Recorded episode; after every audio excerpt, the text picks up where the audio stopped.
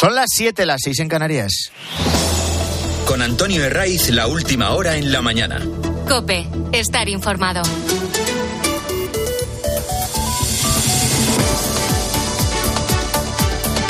Muy buenos días, avanza la mañana del fin de semana de Cope de este domingo 18 de febrero que por lo general viene con muy buen tiempo, máximas de 20 grados en un buen puñado de capitales. Ahí está Málaga, ahí está Valencia, ahí está Badajoz, incluso por encima de ese registro como los 22 grados que hoy tienen previsto alcanzar en Murcia o en Gerona. Hoy hay elecciones autonómicas en Galicia y la lluvia tan habitual en esta comunidad no va a ser excusa para no ir a votar. De hecho, hay ciudades gallegas en las que también se van a alcanzar esos 20 grados, como en Orense o en Pontevedra. Es verdad que a medida que avance la tarde, en torno a las 6, las 7, va a entrar un frente que puede dejar eh, lluvias que en todo caso van a ser mm, débiles y muy hacia el norte de la comunidad. Lo adelantaba con Cristina Jorge Olcina. No podemos escuchar a Jorge Olcina haciendo ese pronóstico de lo que va a pasar hoy en Galicia. El tiempo, ya digo, en todo caso. Ahora sí, vamos a escuchar a Jorge Olcina.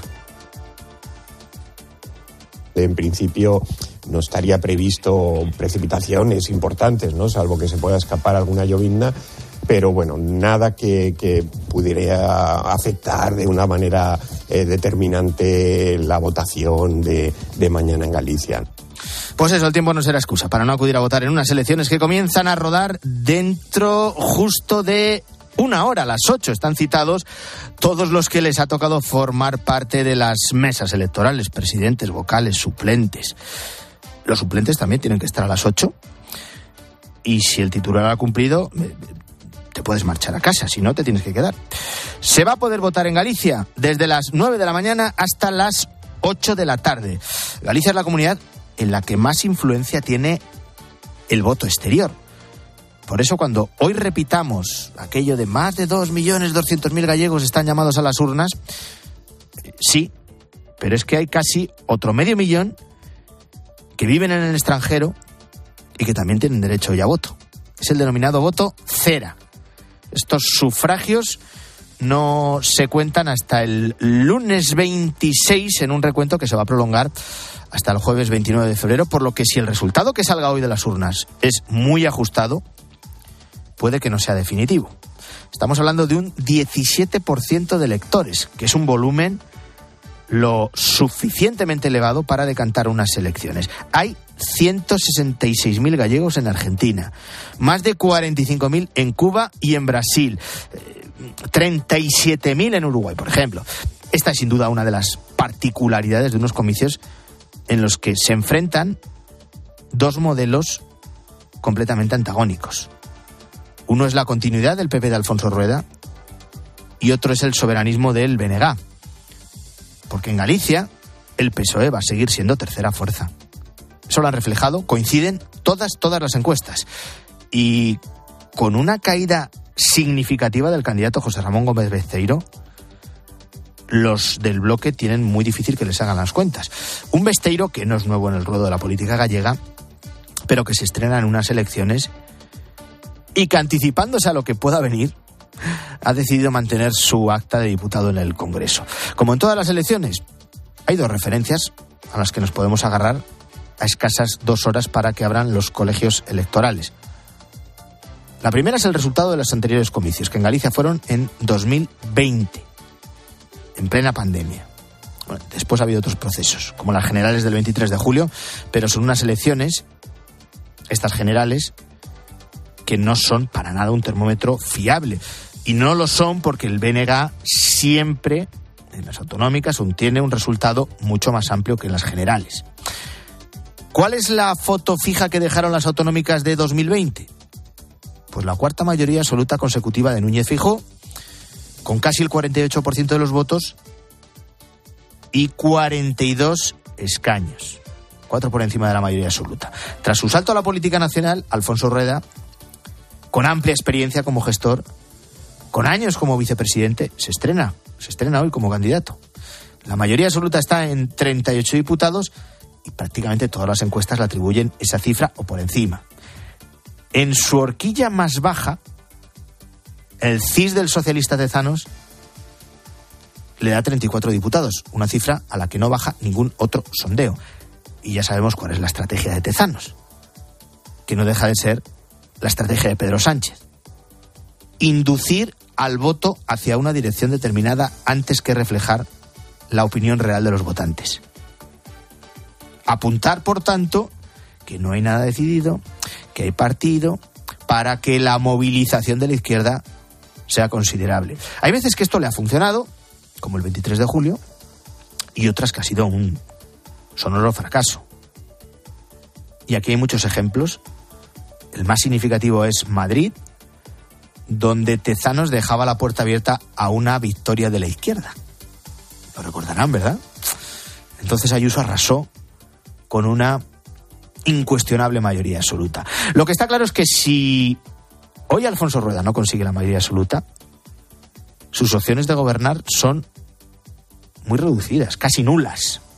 Solo podría salvarle un partido al que algunas encuestas le dan representación como es Democracia Orensana. Por eso todos sus rivales, todos, incluido Vox, han planteado estas elecciones como un todos contra Rueda, todos contra el Partido Popular.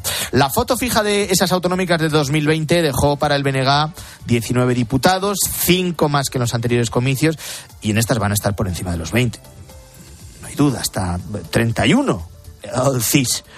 Solo un registro tan generoso le permitiría gobernar un escenario soñado para su candidata Ana Pontón, porque el descalabro del candidato socialista le puede dejar un sabor más que agridulce, amargo. Lo que está claro es que la izquierda, una vez más, eh, con un apoyo mediático imprescindible, ha conseguido darle la vuelta a la campaña. Durante la primera parte todos daban por hecho la victoria de Alfonso Rueda, con mayoría absoluta, hasta que han conseguido controlar el relato y mantener que el partido está más que abierto. Por eso colaron lo de la amnistía, atribuyéndole a Rajoy, atribuyéndole a Fijo un escenario, a Núñez Fijo un escenario que no es real. Si Fijo hubiera aceptado la amnistía total, los indultos y todo lo que ha tragado Sánchez, Fijo estaría en Moncloa. No lo hizo. Y por eso gobierna Pedro Sánchez. Aunque sea bajo control remoto que ejerce desde Bélgica Carles Puigdemont. En todo caso, estamos en unos comicios en los que la política nacional puede influir, pero no ser decisiva, aunque luego los resultados sí que se analicen en clave nacional. Aquí en COPE vas a poder seguir el escrutinio en directo en un programa especial dirigido por Ángel Espósito con el mejor análisis y sobre todo anticipándose a valoraciones que seguro, seguro van a ir más allá de los límites de la comunidad autónoma gallega. Sea cual sea el resultado, será interpretado en clave nacional. ¿Quién se juega más? ¿Feijóo o Sánchez? Presidente del gobierno, sea cual sea el resultado, va a seguir con su plan amnistiador, aunque se meta en el batacazo. Si consigue gobernar con el bloque, dirá que los electores han avalado el perdón total para los delincuentes catalanes. Y si fracasa, si fracasa en el intento, lo que va a hacer es mirar hacia otro lado. Y en el caso de Fijo, la izquierda, en ese control del relato, pues ha conseguido que parezca que el único que se la juega es él. Es verdad que sería uno de los señalados, por muchas razones. La fundamental es que Galicia es donde ha desarrollado toda su carrera política antes de desplazarse a Madrid y donde esta vez se ha implicado de forma muy especial en estas elecciones. Además es una comunidad en la que salvo en dos periodos muy fugaces de toda la historia de esta autonomía, siempre ha gobernado el centro derecha, lo que le sitúa como uno de los grandes bastiones del Partido Popular. Esto en Galicia. Por lo demás, este domingo la noticia sigue en Rusia. Alexei Navalny ha sido asesinado. Su muerte ocurrió el 16 de febrero a las 14.17 hora local, como está escrito en el certificado enviado a su madre. Seguimos esperando el informe oficial de la muerte y exigimos que el cuerpo sea entregado a su familia inmediatamente. Es la voz del portavoz de la familia del opositor ruso Alexei Navalny. Se van a cumplir dos días de su muerte. No hay novedades. Siguen atribuyéndola desde el Kremlin a una muerte súbita. La familia y su defensa dicen, sostienen que ha sido asesinado. A la muerte de Navalny, Putin ha sumado una gran victoria en las últimas horas en, en Ucrania. La toma de la ciudad de Abdika, su principal trofeo tras arrebatar a los ucranianos la ciudad de Bakhmut. Aquello ya fue en mayo del año pasado. De momento, la comunidad internacional, ante la muerte de Navalny, se ha limitado a las palabras y a los discursos. Muy poco más. Están pasando más noticias, te las cuento ya en titulares con Claudia Cid. Escuchas La mañana. Accidente laboral. Pontevedra, dos operarios han fallecido en una planta de reciclaje tras quedar atrapados bajo unos sacos de plástico derretido y de gran peso. Fue otro trabajador el que dio la voz de alarma cuando los encontró inmóviles en el suelo. Despedida. Ha fallecido el doctor Bartolomé Beltrán, divulgador médico en numerosos medios de comunicación a los 74 años de edad. Fue uno de los pioneros de la comunicación sanitaria, tanto en la radio como en la prensa escrita. Llegó a ganar un premio Ondas y una antena de oro de la comunicación. Otra vez en Barbate. Una semana después del asesinato de dos guardias civiles en este puerto gaditano, Tres agentes de la Benemérita resultaron heridos leves en una trifulca entre dos familias a las puertas del cuartel. Según la Asociación Unificada de la Guardia Civil, los clanes que se enfrentaron en Barbate estarían vinculados al narcotráfico. Y estábamos muy pendientes eh, de un combate, sí, sí, sí, de el campeonato más importante del mundo de las artes marciales, que es la UFC y hay que decir que lo ha ganado un español, que se llama Ilia Topuria y que es conocido como el matador. Ilia Topuria, nuevo campeón del mundo del peso pluma de la UFC. Son las 7 y 12, son las 6 y 12 en Canarias, sigue la mañana del fin de semana de COPE. La sanidad, hombre, sobre todo. Intentar equiparar los sueldos que tiene la gente a la vida real. No hay relevo generacional. Es difícil vivir de mar. 18F. Galicia decide. Este domingo desde las ocho y media de la tarde, especial elecciones gallegas con Ángel Expósito. Estamos ya en el 99% escrutado. Desde Galicia, con Fernando de Aro y todo el despliegue de COPE. En las sedes de los partidos, contándote el minuto a minuto. Va a ser determinante para un posible bloqueo. ¿Logrará el PP la mayoría absoluta? ¿Superará el BNG al Partido Socialista? ¿Y qué pasará con Sumar y con Vox? 18F. Galicia decide. Sigue también el escrutinio en cope.es y en redes sociales. Buenos días. En el sorteo del sueldazo del fin de semana celebrado ayer, el número premiado con 5.000 euros al mes durante 20 años y 300.000 euros al contado ha sido 45.540. 45540, serie 4004. Asimismo, otros cuatro números y series han obtenido cada uno de ellos un sueldazo de 2.000 euros al mes durante 10 años. Puedes consultarlos en juegos11.es. Hoy tienes una nueva oportunidad con el sueldazo del fin de semana. Disfruta del día. Y ya sabes, a todos los que jugáis a la 11, bien jugado. Antonio de Ray. La mañana. Cope. Estar informado. En un régimen extremadamente opaco como es el ruso, es imposible conocer la cifra exacta, pero se estima que ya hay cerca de 400 detenidos en Rusia por las protestas y concentraciones tras la muerte del opositor Alexei Navalny este viernes en la prisión ártica Lobo Polar. Es precisamente un momento de uno de esos arrestos, como la policía arrastra literalmente a una mujer que había acudido en recuerdo incluso a un lugar donde estaban colocando eh, eh, flores recordando al líder opositor. Arrestos que se han producido mayoritariamente en San Petersburgo y en Moscú, en la capital rusa.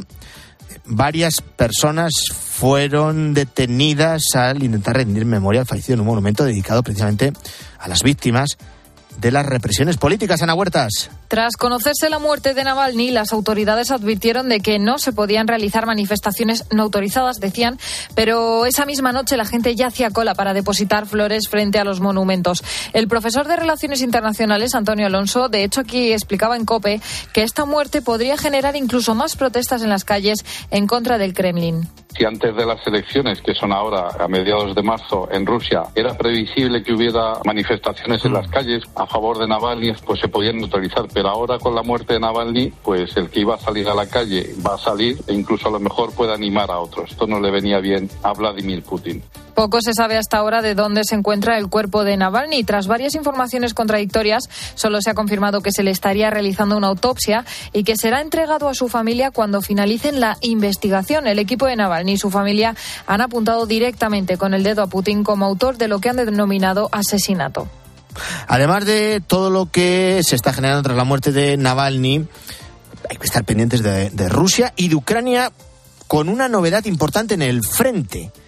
La falta de munición y la necesidad de preservar vidas humanas son las dos razones que ha esgrimido eh, Ucrania para explicar su retirada de la ciudad de Abrizka.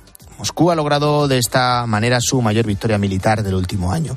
Los expertos creen que la contienda puede estar entrando en una nueva fase, aunque el presidente ucraniano Volodymyr Zelensky justificaba la retirada de este enclave del Donetsk al este de Ucrania e insistía en la necesidad de más armas para Ucrania para continuar así con la guerra. Lo decía durante la celebración de la conferencia de seguridad de Múnich, que está siguiendo nuestra corresponsal en Alemania, Rosalía Sánchez. La presidenta de la Comisión Europea, Ursula von der Leyen, anunció ayer en Múnich la creación de un comisario europeo de defensa, parecido al comisario de vacunas Bretón durante la pandemia, que coordinará el rearme europeo y repartirá garantías estatales a la industria del armamento. El canciller alemán Olaf Scholz ha establecido la consigna de prioridad. Sin seguridad no hay nada, ha dicho. Acaba de duplicar además su ayuda a Ucrania y espera que los demás socios europeos hagan lo mismo en respuesta a la llamada de socorro de Zelensky. Tenemos que devolver la seguridad a la realidad. Señoras y caballeros, ¿están dispuestos a dejar atrás sus valores en el mundo de ayer? Ucrania no lo hará. Esa es nuestra respuesta. El año 2024 requiere la respuesta de todos los países del mundo. Si no actuamos ahora, Putin convertirá los próximos años en una catástrofe global, una catástrofe para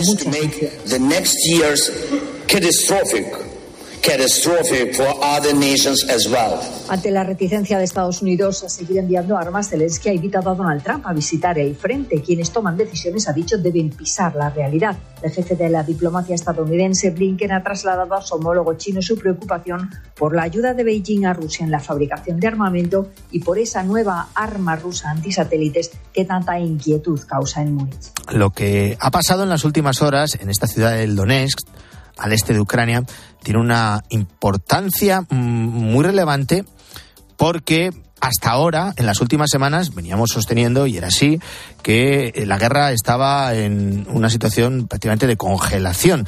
Ahora en COPE el almirante retirado Juan Rodríguez Garat explica que la conquista de Moscú en Abdizka tiene una evidente importancia también política. Sobre todo si se conjuga con la otra gran noticia de las últimas horas, la muerte en prisión del opositor Alexei Navalny. Políticamente eh, es una pérdida importante, una pérdida importante porque eh, con, la, con la victoria de sus tropas en Avdivka, eh, el propio Putin se ha hecho dos excelentes regalos en, en, vísperas de las próximas elecciones. Uno es el asesinato de Navalny y otro es la toma de, de la ciudad. Amnistía Internacional le ha pedido a la ONU una investigación para esclarecer la muerte de Navalny este sábado tras visitar la cárcel en la que estaba preso. Su madre insistido en recuperar el cuerpo de su hijo. Las autoridades de la prisión la remitieron a una morgue local que resultó estar cerrada. Continúa la tensión en toda la zona del campo de Gibraltar y también en otros puntos de la costa de Cádiz, como en Barbate, una semana después del asesinato de dos guardias civiles arrollados por una narcolancha. Y para prueba lo ocurrido en las últimas horas, precisamente en el cuartel de la Guardia Civil de Barbate. Una reyerta entre dos familias ha provocado que tres agentes hayan sufrido lesiones, lo que sin duda demuestra la sensación de debilidad que sufren los agentes del Instituto Armado en la provincia de eh, Cádiz. Vamos a conocer más detalles de lo que ha pasado en Barbate. Jefe de Interior de COPE, Juan Baño. Por suerte, refuerzo policial con la presencia de más patrullas de la Guardia Civil a las puertas del cuartel de Barbate y la resistencia de los agentes a permitir la entrada de una de las familias al interior de las dependencias impidió que la cosa fuera más. Sin embargo, tres guardias resultaron magullados y tuvieron que recibir asistencia sanitaria, aunque todos presentaban lesiones leves. Ocurrió a las 11 de la noche del pasado viernes, aunque los hechos trascendieron ayer cuando los hicieron públicos algunas asociaciones de la Benemérita. Una pareja acudió a denunciar a una menor de 15 años que les habría agredido y en esta se personaron en coche los familiares de la menor dando voces y amenazando a la pareja denunciante. En el forcejeo por evitar su entrada al cuartel hirieron a los agentes personándose de inmediato más patrullas de la Guardia Civil a las puertas del cuartel. No hay detenidos. El enfrentamiento físico contra los agentes en el cuartel deja a las claras una vez más, dicen las asociaciones, cuál es el concepto de autoridad que tienen este tipo de clanes en un lugar tan marcado por el narcotráfico como Barbate. Gracias, Juan. El resultado de esa pelea, de esa trifulca con tres agentes heridos en el mismo cuartel de Barbate, llega siete días después de lo ocurrido en el puerto, con dos agentes asesinados. Y llega también la misma semana en la que en el Parlamento Europeo el PSOE se ha aliado con los separatistas y con Podemos y se ha opuesto a que la Eurocámara abra un debate para que las profesiones de policía o de guardia civil pasen a ser consideradas de riesgo. El gobierno ultima la nueva ley de atención al cliente. El objetivo es mejorar el servicio que se le da a los usuarios, porque ¿quién nos ha se ha desesperado, incluso despertado de la siesta alguna vez, esperando y esperando al otro lado del teléfono?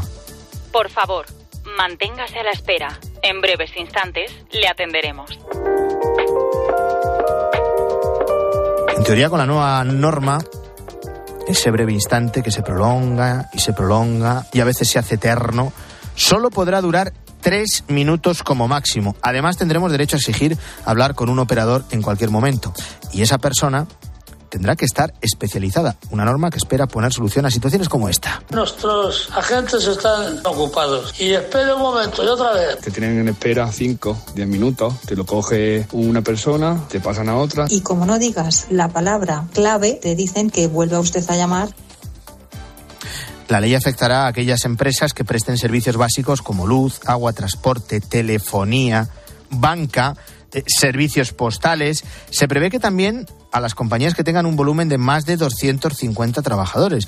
Así lo reflejaba el texto que preparaba el gobierno el año pasado y que finalmente no vio la luz por el adelanto electoral y que ahora el Ejecutivo ha retomado para tramitarlo correspondientemente. Además, con esta norma, las empresas tendrán también que darnos una estimación de cuándo resolverán nuestro problema, para lo que habrá un plazo máximo de 15 días. Claro, todas estas novedades obligarán a las compañías a introducir cambios que no pasarán tanto por el aumento de las plantillas, sino por el desarrollo de la digitalización. Jorge García es directivo de una empresa de servicios de comunicaciones. Habrá que utilizar la tecnología que está disponible en estos momentos para dar ese mejor servicio, sea en forma de inteligencia artificial, enrutar la llamada a la persona que me atendió en el pasado o a la persona que más sabe sobre un tema determinado.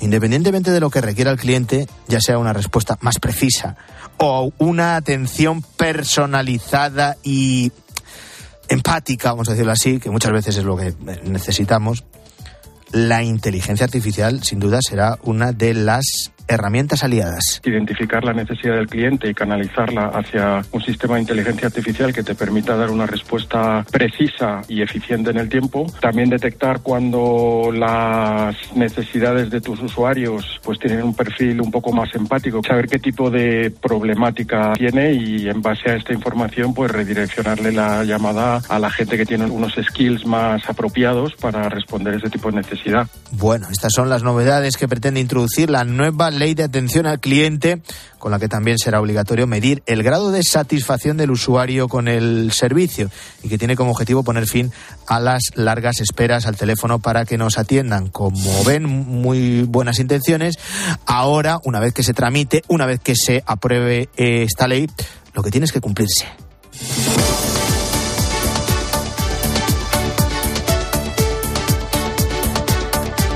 En los últimos 20 años, el número de españoles con problemas de sueño ha crecido un 10%. Ha pasado de un 6 a un 16%. El reloj interno del cuerpo humano cada vez se desincroniza más, algo en lo que influyen multitud de factores, desde los turnos de trabajo hasta la exposición excesiva mm, a, a, la luz, a la luz azul que emiten los aparatos tecnológicos. Con todo, España se coloca como el país del mundo donde más pastillas se consumen para dormir, Laura Castillo. Lo saben muy bien algunos expertos en cronobiología como Marta Garaulet. La doctora añade al uso del móvil a última hora de la noche un par de cosas más. Una parte importante la tiene la luz eh, eléctrica de la noche, sobre todo luz intensa y azulada, que es la del móvil. Pero sobre todo también está relacionado con la velocidad a la que vivimos y también con que nos acostamos cada vez más tarde. Nos acostamos más tarde, pero seguimos amaneciendo generalmente temprano. Y por eso gran parte de la sociedad reconoce abusar del café y no debería que ahora mismo se aconseja no más de dos cafés al día o un café y una bebida que lleve cafeína, no más de eso al día. Mm. Pero ya te digo, depende también de tus genes y de, de tu persona. Hay una gran variabilidad en la respuesta al café en función de tu genética. Y la tendencia va al alza. Se espera que en las próximas décadas hasta un cuarto de la población tenga problemas importantes para conciliar el sueño. El equipo Gule venció. Ponemos rumbo hacia las siete y media de la mañana, las seis y media en Canarias, en un domingo que mira a Galicia con esas elecciones autonómicas y en, en un día en el que se ha colado como noticia también de actualidad, un español que es Ilia Topuria, que ha ganado el título del peso pluma en el campeonato de la UFC. Sigues en la mañana del fin de semana de Cope.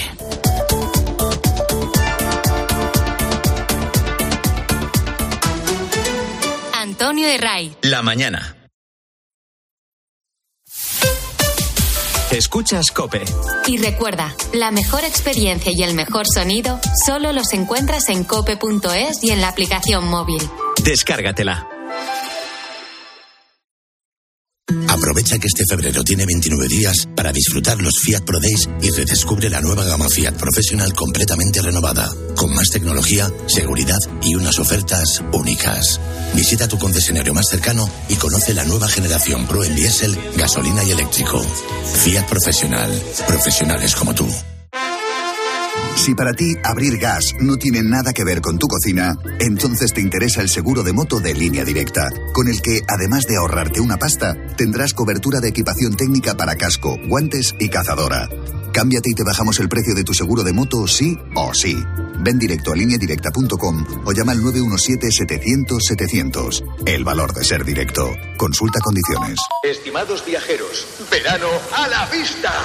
El verano está más cerca de lo que crees. Tu viaje al Caribe desde solo 899 euros con Tour Mundial. O eres más de islas o un circuito por Tailandia. Anticipa tu reserva y consigue un cupón regalo de hasta 600 euros en el corte inglés. Consulta condiciones en viajes el corte inglés.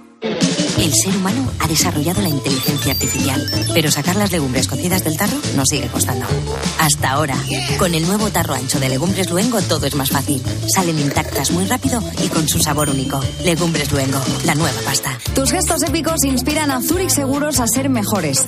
Por eso, ahora, al contratar tu seguro de hogar o de coche con Zurich, podrás ganar 4.800 euros para que llenes tus cestas de la compra hasta arriba. ¿Quieres ser uno de los cinco ganadores? Consulta las condiciones en zurich.es y hagámoslo épico. Zurich.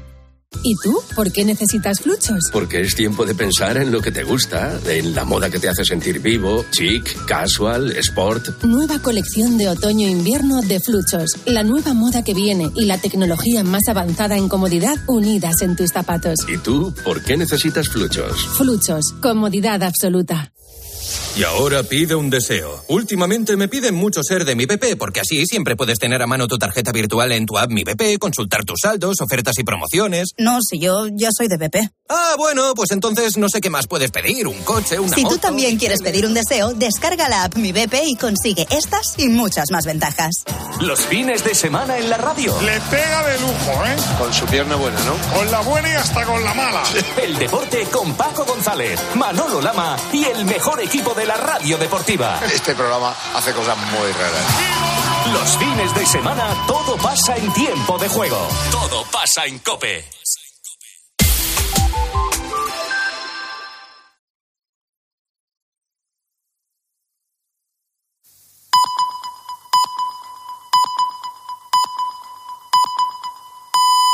Son las siete y media, las seis y media en Canarias. Con Antonio Herraiz, la última hora en la mañana. Cope, estar informado.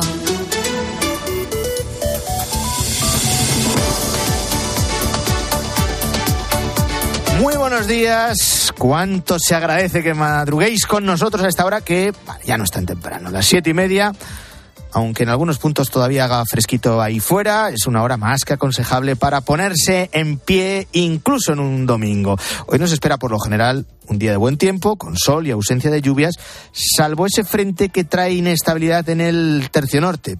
¿Va a ser una excusa para no acudir a votar hoy en Galicia? No. No porque esas precipitaciones serán débiles.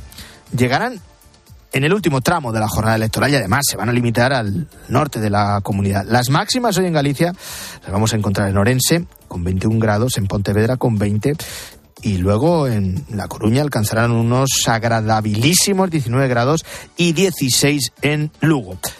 Esto del tiempo es importante en todos los procesos electorales.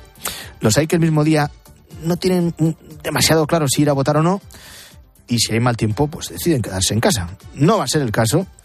Así que no hay excusas. Son unas elecciones autonómicas que, sea cual sea el resultado, van a ser analizadas en clave nacional. Si el PP de Alfonso Rueda revalida la mayoría absoluta, tras las cuatro de Fijo, sería la quinta y en buena medida apuntalaría el liderazgo de Fijo tras su marcha a Madrid. Ahora mismo en el Parlamento gallego el PP tiene 42 escaños, eh, cuatro por encima de la mayoría absoluta. La victoria no sería tan amplia, pero la mayoría de las encuestas le sitúan en esos 38 o incluso por encima. Lo que se da por seguro es que el PSOE seguirá siendo la tercera fuerza en el Parlamento gallego y, y, la duda es determinar el descalabro de su candidato Gómez Besteiro. Todos los sondeos dan por hecha la caída socialista, que podría dejarles en todo caso un premio de consolación, que es poder gobernar con el BNG, lo que confirmaría su papel, una vez más, como muleta de nacionalistas y separatistas. La clave va a estar, por tanto, en el BNG. Las urnas determinarán su crecimiento y si es suficiente para amortiguar el anunciado descenso del PSOE y si con ese estirón del bloque de Ana Pontón les vale para sumar ante la caída de los socialistas. Veremos. Esta noche hay un nombre por encima de, de todos. Es el de Ilia Tupuria, que ha ganado, se ha convertido en el primer español campeón del mundo de la UFC, el campeonato más importante del mundo de las artes marciales. Ha cumplido su sueño, ha vencido a un tal Alexander Volkanovski y el matador, que es así como se conoce, ha subido a la cima, ha noqueado a su rival en el segundo asalto con una sucesión perfecta de golpes, un KO que le lleva a la conquista de la UFC. Esto es lo último. Por lo demás, hoy va a seguir la jornada de liga. El Barça en la jornada del sábado ganaba con un gol en el descuento y un partido muy polémico en Balaídos, Carlos Martínez. El equipo culé venció 1 a 2 al Celta de Vigo con un doblete de Robert Lewandowski. El segundo gol de penalti en el minuto 97. Y así de contento sería Xavi Hernández de Vigo. Creo que el equipo ha hecho un esfuerzo, actitud, compromiso, implicación. Ya dije, eh, la decisión que tomé era para esto. Y bueno, de momento está saliendo bien. Y desde la decisión, 10 puntos de 12. Bien contento, contento por el, por el paso adelante en general del equipo y evidentemente por los, por los tres puntos que son oro. Además, el Atlético de Madrid goleó 5 a 0 a Las Palmas, el Osasuna venció 2 a 0 al Cádiz y el Valencia empató a 0 contra el Sevilla. Y mañana cuatro partidos. Real Vallecano Real Madrid a las 12 de la tarde, Granada Almería a las 4 y cuarto de la tarde, Mallorca Real Sociedad a las 6 y media y Real Betis a a las 9 de la noche. En baloncesto, final de la Copa del Rey entre Barcelona y Real Madrid a las 6 y media, toda la jornada desde las 12 en tiempo de juego. Y en tenis, Carlos Alcaraz ha perdido las semifinales de la Argentina Open de Buenos Aires contra Nicolás Harry. 7 y 34, Guillermo Vila, buenos días de nuevo. ¿Qué tal, Antonio? ¿Cómo ¿Qué cuentan los periódicos de las elecciones de hoy en Galicia? Pues mira, Feijó pone en juego su mayoría absoluta en Galicia ante el peor PSOE de la historia y un nacionalismo en auge, resume Voz Populi. The Objective también pone eh, precisamente el foco en el líder popular. Máxima preocupación en el PP ante unas elecciones que ponen a prueba a Feijó. Eso sí, Sánchez asume el papel gregario del PSOE, dice a veces que apunta a que los socialistas se encaminan a un nuevo varapalo autonómico. El gobierno, añade el mundo, lo apuesta todo a una subida del bloque nacionalista gallego para dejar a los populares sin mayoría. Desde luego hay muchas incógnitas de cara a estas elecciones de hoy, empezando por qué acabarán haciendo los más deseados de todos los partidos, los indecisos. Sí, que son, según la razón Antonio, más de 150.000. Además, el voto exterior, que puede ser decisivo en el resultado final que decide la Junta.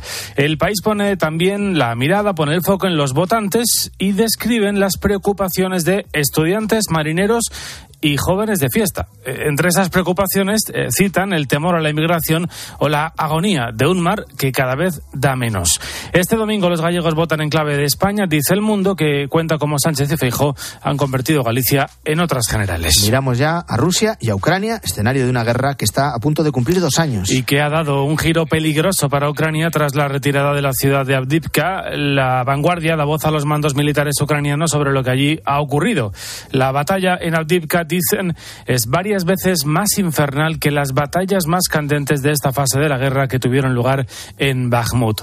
El mundo ha acompañado a esos soldados ucranianos en su retirada, soldados que dicen lamentan la falta de munición. Todo mientras Vladimir Putin sigue sin explicar cómo ha muerto el opositor Alexei Navalny. A pesar de que, como cuenta el país, ayer unas decenas de personas conjuraban el miedo y salieron a protestar por su fallecimiento. Además, la razón explica que las autoridades eh, rusas no entregan el cuerpo a su familia.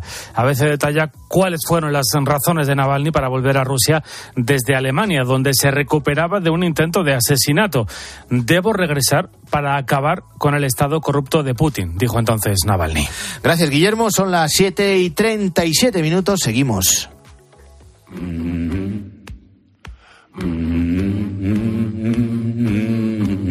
En la mañana del fin de semana de COPE vamos a abordar ahora una de esas asignaturas pendientes de nuestra economía. Y no es otra que la sostenibilidad del sistema de pensiones, que es una cuestión que siempre genera debate porque los gobiernos, todos los gobiernos, eh, tienden a la huida en el momento de tener que adoptar medidas eh, impopulares.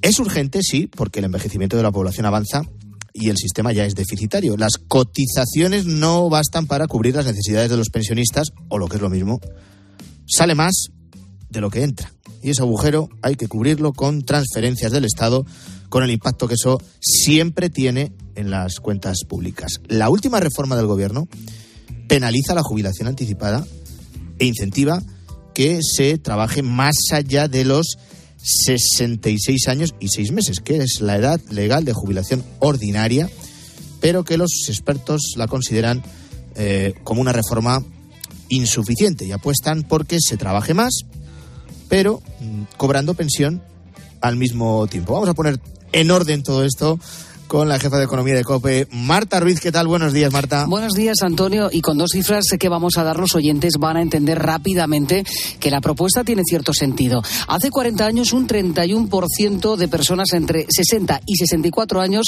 seguía trabajando en España. Ahora esa cifra es del 10%. Y la tasa de empleados eh, de entre 65 y 74 años eh, es la mitad en España que la media de la Unión Europea. Son datos de FEDEA, la Fundación de Estudios de Economía Aplicada, que explica que tras esta caída de la actividad senior están los eh, límites que siempre se han puesto a quienes quieren alargar su vida laboral, pues por la vieja creencia de que eh, va a afectar este alargamiento a la contratación de los jóvenes y unas pensiones que además son generosas en el caso de nuestro país. Y eso mientras el gasto en esta prestación en pensiones alcanza mes a mes un nuevo récord. Las pensiones siempre interesan para los que la están cobrando en estos momentos, para los que la acarician con la yema de los dedos y para los que la ven en un horizonte lejano y llegan siempre a la conclusión de que ya veremos si nosotros cobramos la pensión, dependiendo de la edad que tengamos. Bueno, Ignacio Conde Ruiz es catedrático de Fundamentos de Análisis Económicos en la Universidad Complutense de Madrid y subdirector de FEDEA, la Fundación de Estudios de Economía Aplicada. Profesor, ¿qué tal? Muy buenos días. Hola, buenos días. Bueno, eh, apostáis por fomentar la jubilación activa. ¿Cómo está ahora mismo en, España esto de la jubilación activa y qué proponéis en concreto? Sí, como bien habéis, explicado, digamos que en España tenemos, por así decirlo, una legislación que, es drástica en el sentido de que está pensada eh, con esta idea ¿no? que los economistas llamamos la falacia suma de las horas trabajadas, está pensada en con una mente que piensa que si una persona mayor trabaja, le quita el trabajo a una persona joven. Nosotros los economistas Sabemos que esto es falso, es una falacia, porque realmente las horas que se trabajan en una economía no están fijas. Es decir, cuanto más gente trabaja, más se consume, etcétera, por lo tanto todavía más, más gente trabaja. Entonces nosotros eh, proponemos un poco dar la vuelta a, como un calcetín a toda la legislación, tanto la laboral y la de pensiones, un poco para permitir eh, que un trabajador pueda eh, percibir la pensión y seguir trabajando porque la estrategia seguida hasta ahora de que todo el mundo va retrasando la edad de jubilación a tiempo completo y, bueno, eh, esto nos parece que, no es eficiente desde ningún punto de vista. Y por lo tanto, lo natural, uno, eh, lo, que, lo, natural sería una persona, por así decir,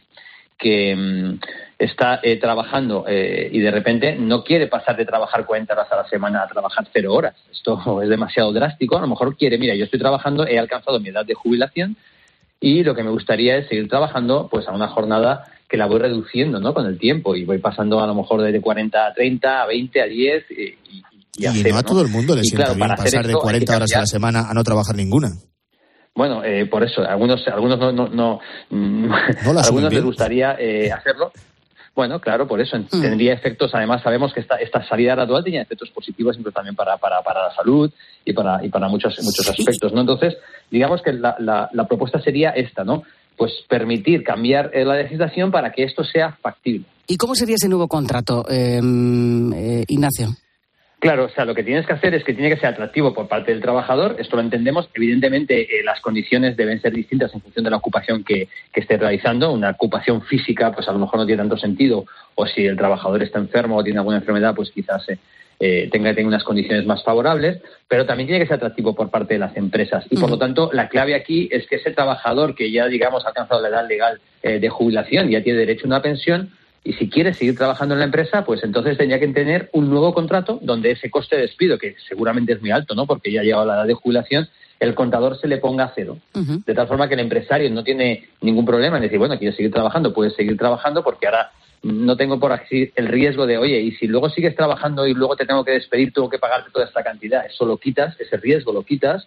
Entonces es un, es un nuevo contrato, un coste de despido que puede estar con un máximo de unos meses, por ejemplo, y esto es lo que realmente eh, lo haría atractivo desde el punto de vista de la empresa y luego desde el punto de vista del trabajador, en la medida que él puede elegir libremente, pues eh, lo permitiría, pues, pues también se, podría hacer, ¿no? De esta forma ganarías todo, ganaríamos todos, sobre todo en un contexto que es de extremado envejecimiento, es decir, eh, que estamos adentrándonos en algo que es eh, realmente es, es, único en la historia, es decir, nunca el ser humano había vivido por tanto tiempo y por lo tanto, cuando estamos hablando de, esta situación, es una situación en la que no te vas a poder permitir el lujo de desperdiciar el talento senior y por lo tanto eh, también tienes que ponérselo de lo más fácil posible.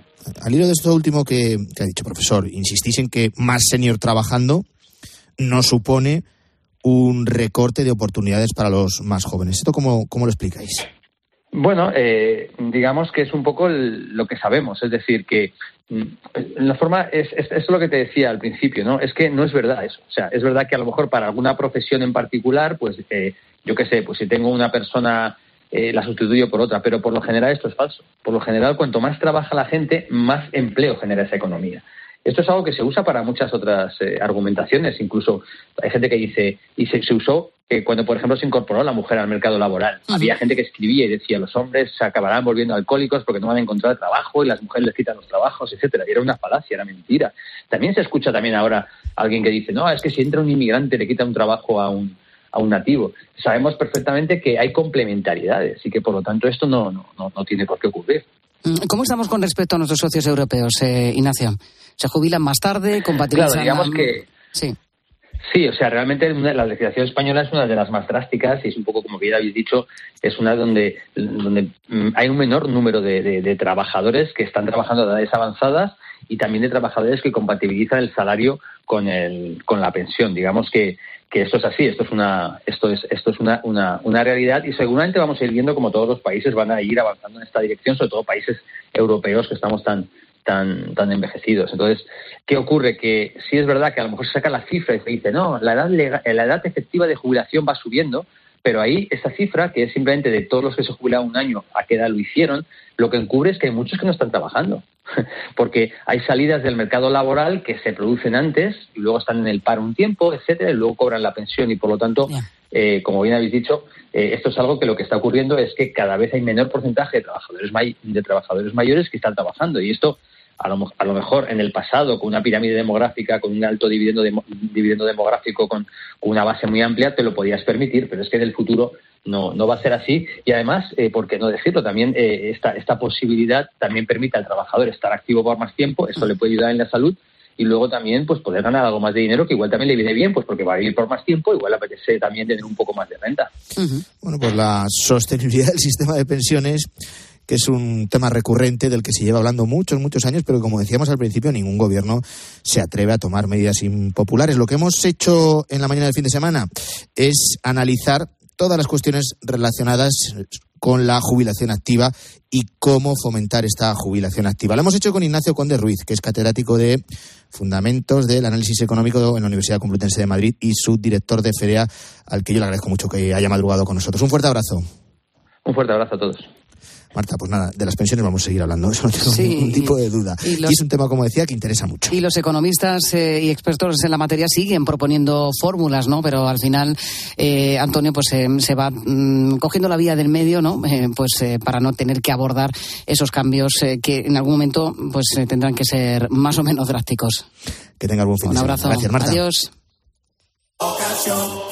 Quiero un auto que me mole. Nuestra oferta es enorme. Yo mi coche quiero tasar. Nadie le va a pagar más. Si en la huellas quieres buscar. El de Sevilla de Perlas me va. Te lo traemos de saldo está. 15 días para probar. Mil kilómetros para rodar. Antonio de Ray. La mañana. Cope. Estar informado.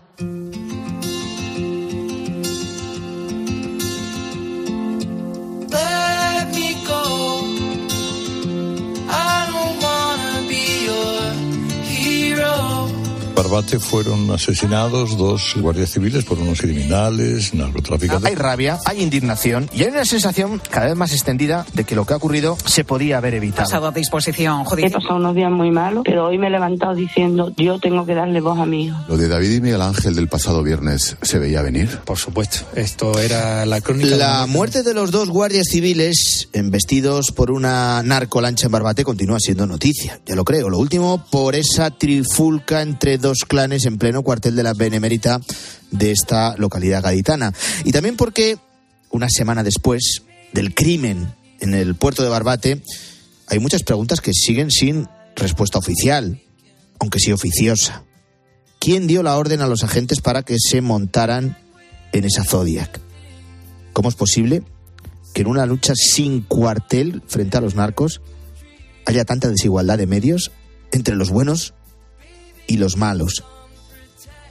¿La muerte de esos dos guardias civiles va a cambiar algo a partir de ahora?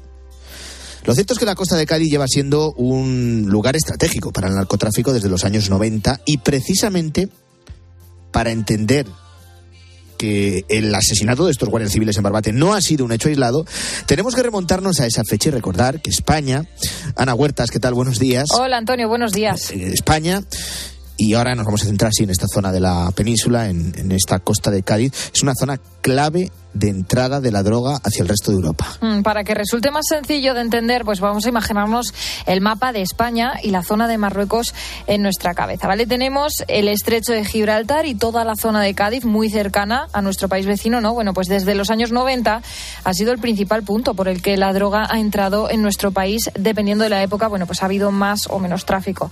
Pero en la actualidad, el 80% del hachís que entra aquí a nuestro país, a España, sigue precisamente esa ruta. Andros Lozano es periodista experto en narcotráfico y autor de Costo, las leyes del estrecho, y nos explica que en este momento estamos sufriendo un auge en esa zona. Lo de Barbate podía haber sucedido prácticamente en cualquier puerto de, de la provincia de Cádiz, en Sanlúcar de Barrameda, podía haber sucedido en, en Conil, en, en Chiplana, en Chipiona, precisamente porque ahora mismo el negocio está, está desmadrado. Desde, desde septiembre de 2022, cuando el Ministerio del Interior desarticula el, el equipo de la Guardia Civil que estaba luchando contra el narco desde hacía cuatro años, Bueno, es precisamente este grupo de la Guardia Civil, conocido como OCONSUR, el organismo de coordinación de operaciones contra el narcotráfico, que había conseguido frenar el negocio de la droga de una manera muy notable y que se cargó el Ministerio de Marlasca, que desmanteló este cuerpo de élite justificándolo como pudo, pero prácticamente sin convencer a, a, casi nadie, sobre todo las asociaciones de guardias civiles y sobre todo también viendo los resultados. La justificación de Moncloa fue que no se ha disuelto, sino que se ha ido integrando en otros grupos. Los números dicen lo contrario, lo recordaba Andros Lozano en Herrera Cope porque no se entiende que un grupo que dio tantos tantos frutos y que no solo se dedicaba a incautar droga o, o hacer detenciones, sino que es que actuó contra el blanqueo de capitales, que es otra de las ramas imprescindibles para intentar combatir por lo menos o, o reducir esta, este fenómeno del, del narcotráfico.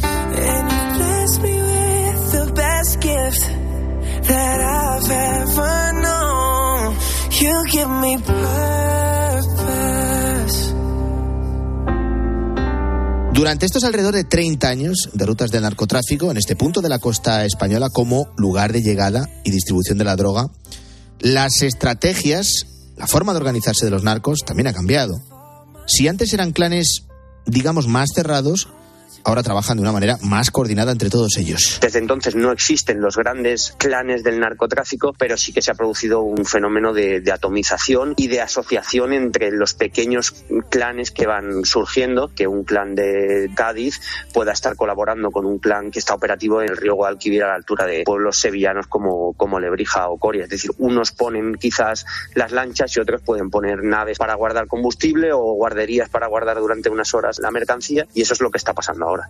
Algo que los hace mucho más peligrosos, Antonio, pero que también tenemos que ser conscientes de que la droga no solo entra por la zona del campo de Gibraltar y Cádiz, sino que los de delincuentes, sobre todo desde 2018, cuando se pone en marcha el Plan Especial de Seguridad contra el Narcotráfico, bueno, pues encuentran rutas eh, alternativas, menos utilizadas, como la costa sur de Portugal o el levante español, o sea que mucho más repartidas por toda la costa de la península. Lo que tenemos que entender es que esas zonas de costa eh, no solo son la entrada del hachís, de que llega desde Marruecos, sino de muchas otras sustancias desde diversos países. Nos equivocaremos si, si pensamos que este es un problema solo de hachís y que bueno que se circunscribe a la, a la provincia de Cádiz o, que está muy centralizado en el campo de Gibraltar. No tenemos que entender que ese punto, el sur de España, es un punto de atracción para, para los cárteles colombianos y latinoamericanos que quieren introducir su, cocaína. Ahí tenemos el puerto de Algeciras, que hace solo unos días la, las autoridades policiales y vigilancia aduanera se incautaron de 8 toneladas de cocaína. Estamos hablando, lógicamente, de la costa de Cádiz, una semana después del asesinato de esos dos guardias civiles en el puerto de Barbate. Hay otras muchas rutas a lo largo de la península. Podríamos centrarnos también en Galicia, pero nos estamos deteniendo, claro está, en Cádiz por motivos eh, evidentes. Igual que hay cientos de bandas de diferentes lugares del mundo que trafican a través de nuestras costas, el asesinato de esos dos guardias hace una semana no es el único ataque que han sufrido agentes en esta zona de la provincia de Cádiz. Eh, Daniel Flores, otro guardia civil, corrió más suerte, mejor suerte. Fue agredido por los narcos en la línea. En su caso fue embestido por otro vehículo que transportaba 500 kilos de hachís que dejó su coche como un auténtico papel arrugado y su pierna completamente destrozada. Yo llevo desde el 95 en esta comandancia y al principio era llega un alijo y corrían como conejos. Ahora, como te encuentres con el coche de frente, apártate porque te la juegas. El coche pasa por encima tuya y, y reza. Te mete en un pozo del que no puedes salir. Yo cogí una depresión encima que, vamos, que, que no le había sentido a la vida. ¿eh? No, no podía salir de- de- del- del boquete que me había metido. Y es que el tráfico de drogas en esta zona es un problema, nos explica Andros Lozano, de una magnitud mucho más grande de la que somos conscientes. Por ejemplo, el último informe del Observatorio Europeo sobre Drogas reveló que en 2022 se incautaron en nuestro país 461 tole- toneladas de hachís, que supone el 78% del total decomisado en la Unión Europea. si no dimensionamos bien el problema que tenemos en, el sur de España, nunca se van a poder tomar medidas de calado y al mismo nivel que el problema. Tenemos que comprender que el campo de Gibraltar, la provincia de Cádiz, el sur de, de España, el sur de la península, es un punto de atracción para todos los grupos criminales del, del planeta. Cualquier organización criminal que quiera ser algo en el organigrama internacional de- del crimen organizado y del narcotráfico tiene que tener presencia en, en la Costa del Sol. Eh, yo creo que tenemos que dimensionar muy bien el, el fenómeno para intentar entender que España se ha convertido en, en un lugar de paso de grandes y grandes cantidades de cocaína y, y de hachís principalmente. De hecho, aquí en COPE, el fiscal jefe de Algeciras, Juan Cisneros, nos explicaba que deben mejorar muchas cosas desde el Ministerio del Interior en el plan de antidroga para dificultar precisamente el tráfico. Eso no lo negamos, que ha habido un plan especial an- antidroga, que se han reforzado mucho las cosas, pero no ha sido suficiente. Por ejemplo, desde Algeciras llevamos denunciando, pero no se hace caso, so- solo cuando pasan estas cosas. Llevamos años pidiendo que se penalice el, caso del cuando las lanchas no llevan droga, pero están cargadas hasta arriba de gasolina para hacer repostajes en alta mar, que son un elemento fundamental de las operaciones de tráfico y peligrosísimo para el tráfico marítimo. Bueno, y otro problema que encontramos en estos lugares es la cantidad de gente que de manera directa o indirecta está metida en el negocio de la droga. Cádiz se alza con la mayor tasa de paro de toda España y esto supone una auténtica tentación para ir a lo que podemos eh, denominar dinero fácil. Recurren a ayudar a los narcos precisamente para aumentar eh, su bolsillo. Bueno, esta es una narcocultura que continúa amenazando una zona especialmente vulnerable, eh, que cada vez mira la droga como un problema menor, pero que pone en riesgo la seguridad de la zona, tanto para los ciudadanos como para los agentes que se juegan la vida cumpliendo con su misión.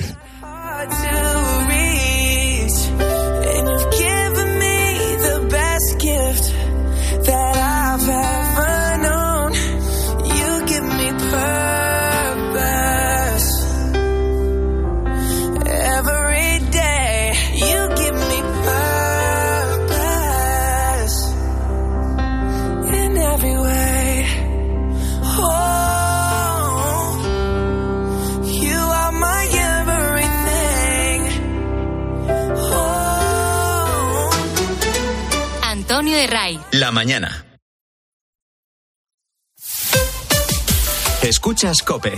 Y recuerda, la mejor experiencia y el mejor sonido solo los encuentras en cope.es y en la aplicación móvil. Descárgatela. Cuando Elena abrió su paquete de Amazon, sintió mariposas en el estómago. Tecnología de cocción rápida, en modo grill. Y con esa air fryer, Elena consiguió cumplir sus sueños culinarios por un precio de rechupete. Cinco estrellas de Elena. Productos estrella a precios estrella. Empieza a buscar en Amazon hoy mismo. UMAS, mutua especialista en seguros para el sector educativo. Ofrecemos una solución integral para los colegios y guarderías. Daños patrimoniales, responsabilidad civil, accidentes de alumnos. Más de 1.400 centros ya confían en nosotros. Visítanos en umas.es. UMAS, más de 40 años de vocación de servicio. ¿Te has enterado del nuevo ofertón de Yastel? Ahora en Yastel te llevas un Smart TV de Xiaomi gratis. Sí, sí, como lo oyes, gratis. Con fibra de un giga y móvil. Pero date prisa, que se acaban. Son los últimos días. Llama ya al 1510 y estrena un Smart TV de Xiaomi gratis. Venga, llama ya al 1510. ¿Eres profesional de la construcción y la reforma? En Leroy Merlin te ayudamos a llevar a cabo cada reforma con éxito haciendo tus compras más fáciles. Con un equipo de expertos a tu disposición, más de 100 tiendas pro abiertas desde las 7 de la mañana y un gran stock de productos disponibles y bajo pedido. Si eres profesional, únete al Club Pro y descubre muchas más ventajas. Leroy Merlin, ahora somos más pro. 29. Tus nuevas gafas graduadas de Sol Optical. Estrena gafas por solo 29 euros. Infórmate en soloptical.com. El 18 de febrero se decide el futuro en Galicia. Los candidatos a la presidencia de la Junta se la juegan en las urnas. Ana Samboal estará acompañada por el mejor equipo de colaboradores y expertos para el análisis más completo de los resultados, los posibles pactos de gobierno, los protagonistas y las consecuencias en la política nacional. Programa especial Elecciones Gallegas. El domingo a las 10 de la noche en 13. De nuestra bodega Marqués de Carrión y del viñedo más prestigioso del mundo, Antaño Rioja. Un vino único con la calidad y tradición de antaño. Desde 1890, el esfuerzo de una familia. Antaño Rioja. También disponible en garcíacarrión.com. Para poner luz a todo lo que está pasando, Expósito en la linterna. Estos últimos meses se ha detectado un aumento en la cantidad de anuncios en redes sociales ofertando casas para ocupar. Se aprovechan de la desesperación de las personas sin De lunes a viernes, desde las 7 de la tarde, Ángel Expósito enciende la linterna de Cope.